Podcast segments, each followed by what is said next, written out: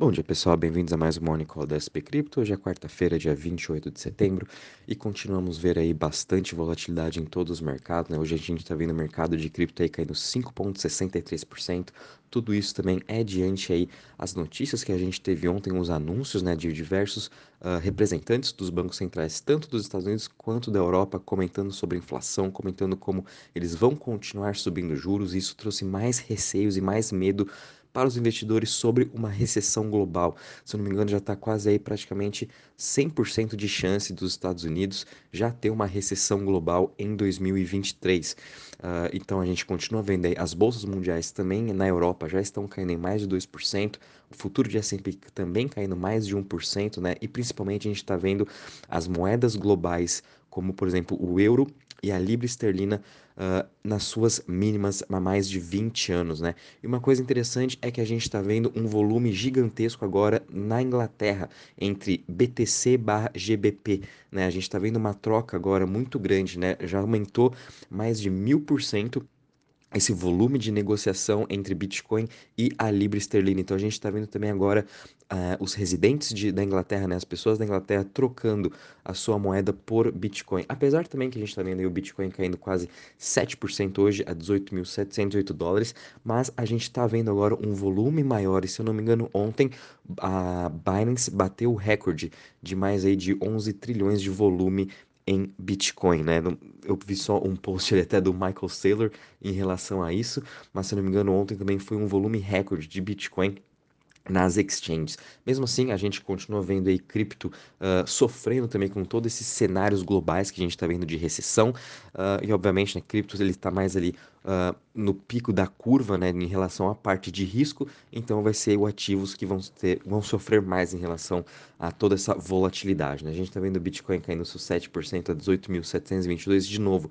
Ele vem se sustentando muito bem diante de todos esses cenários, ele ainda não perdeu essa região importante dos 18 mil dólares, o que também eu, eu acredito que ele vá sim bater aí na região dos 17.500, que foi a sua mínima que ele bateu em junho, quando teve toda aquela quebra da Celsius, enfim, todo o colapso aí das CeFi Exchanges. A gente também está vendo o Ethereum caindo 7,15% a 1.279, seguido de BNB caindo 5,17% a 269 dólares, Ripple caindo 11,40% a 0,42, Cardano caindo 6% a 0,42 também, uh, Solana caindo 6,82% a 32,11 e Dogecoin caindo 4,5% a 0,05.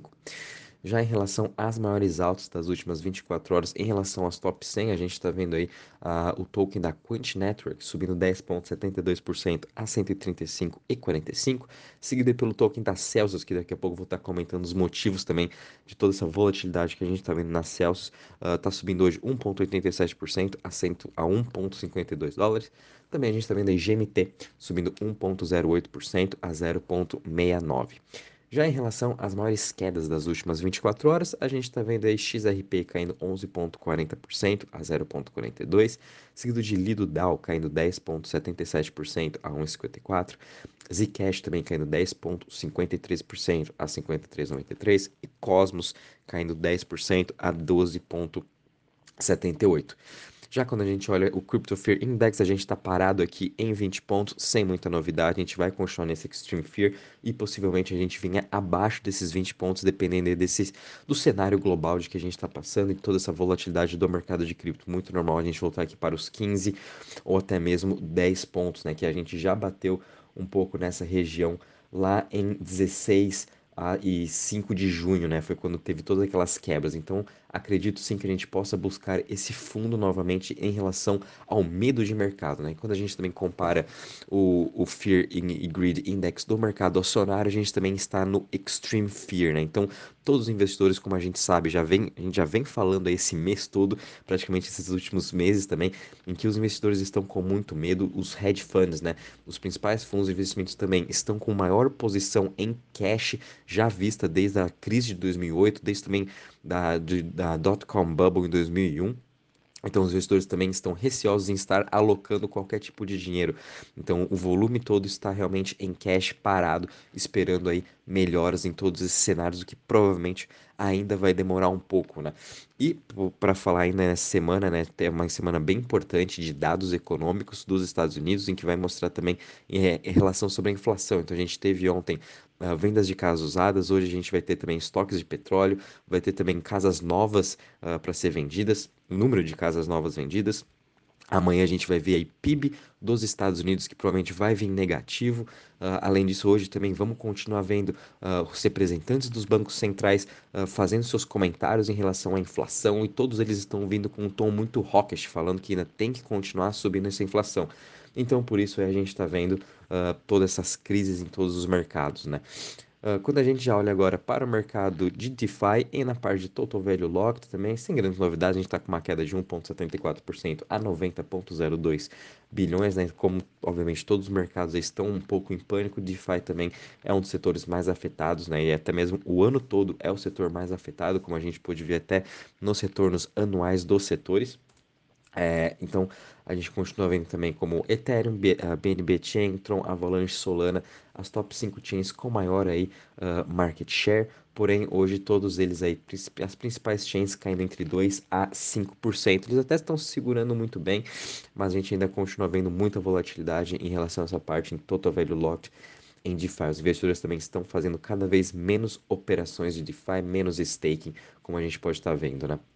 Agora, em relação às notícias, apesar de todas essas grandes volatilidades, né, o sentimento de mercado bem negativo, a gente está vendo, continuando a ver grandes inovações no mercado de cripto. A gente viu ontem a Robinhood anunciando a sua mais nova non-custodial wallet, né, juntamente em parceria com a Polygon. Então, de novo, a Polygon aí entrando nas notícias, trazendo essa empresa Web2, uma, uma das maiores corretoras Web2 do varejo, migrando agora 100% para cripto, como a gente pode ver, né?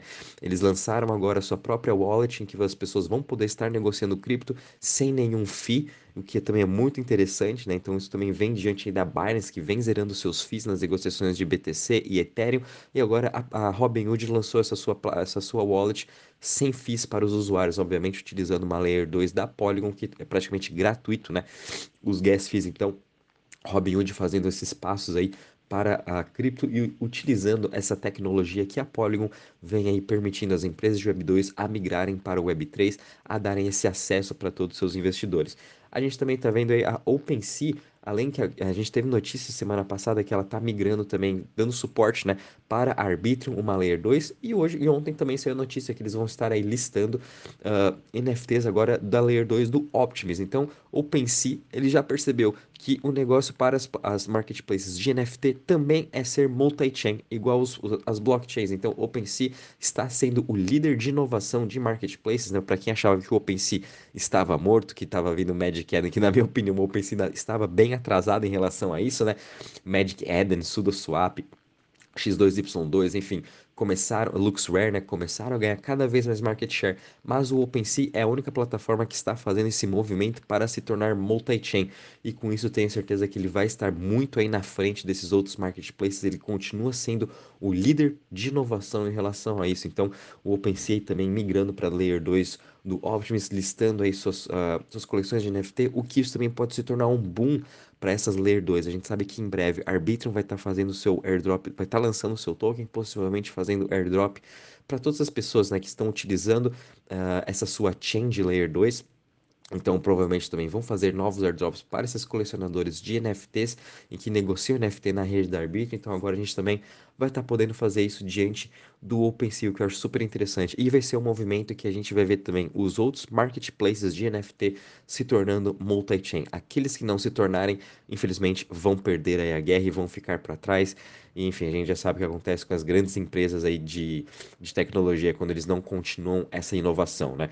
Enfim, OpenSea aí de novo, inovando e sempre se querendo se manter à frente de todo o mercado.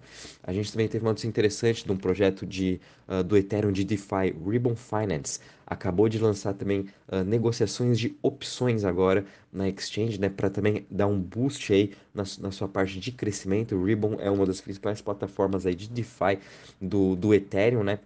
Então agora também estão lançando essa parte de opções para atrair, atrair cada vez mais esses investidores, né? Então a gente sabe que tem a parte de muitos investidores negociam bastante futuros, né? Opções assim não é tão utilizado ainda no mercado de cripto, na parte de DeFi, vamos dizer. A Solana tinha bastantes projetos de opções que realmente não, não deram muito sucesso e agora a Ribbon Finance também está tentando atrair esses tipos de investidores, né? E tentar ganhar mais market share, ganhar mais volume uh, em relação às outras operações, às outras DEX, né? Os outros criptos de DeFi.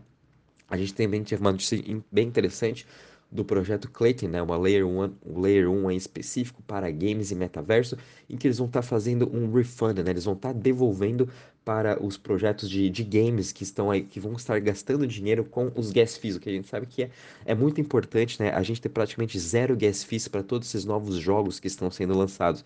E a Clayton agora vai estar tá dando esse, esse rebate, né, para todas essas empresas criando projetos de games na sua blockchain. Então, com certeza a gente vai continuar vendo cada vez mais criptos de jogos, né, blockchains de jogos aí entrando agora para uh, essa Layer 1 da Clayton, ainda mais com essa, com essa opção de rebate para esses tipos de projetos, que achei bem interessante essa inovação, essa iniciativa em que eles vão estar fazendo, né? Vamos ver também se vai dar certo ou não em relação a isso. É meio que um experimento que eles estão fazendo é a mesma coisa que agora os cartões de crédito têm o seu cashback, né, que a gente está recebendo.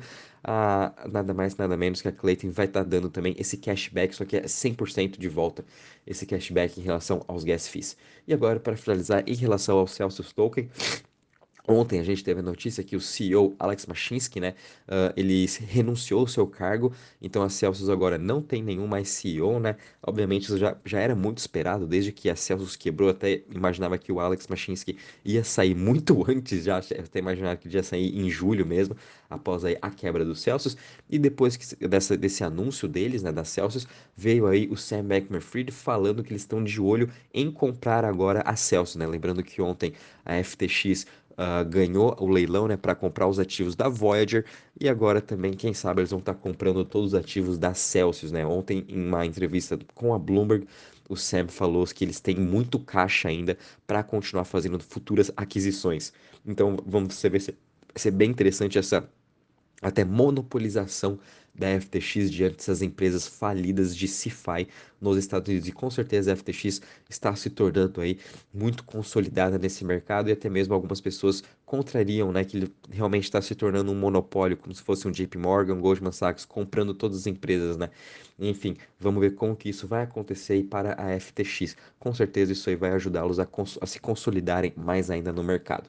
Bom, pessoal, em relação às notícias é isso mesmo. Conforme a gente já vem falando, muito cuidado, o mercado está muito volátil. Essa semana a gente tem bastantes anúncios importantes aí de calendário econômico e como a gente sempre fala, o macro está ditando o ritmo de mercado. Então, por isso, é, nada mais a gente pode também aguardar e deixem sua watchlist pronta ali para vocês estarem fazendo também seu DCA nos seus principais projetos em que vocês querem acumular.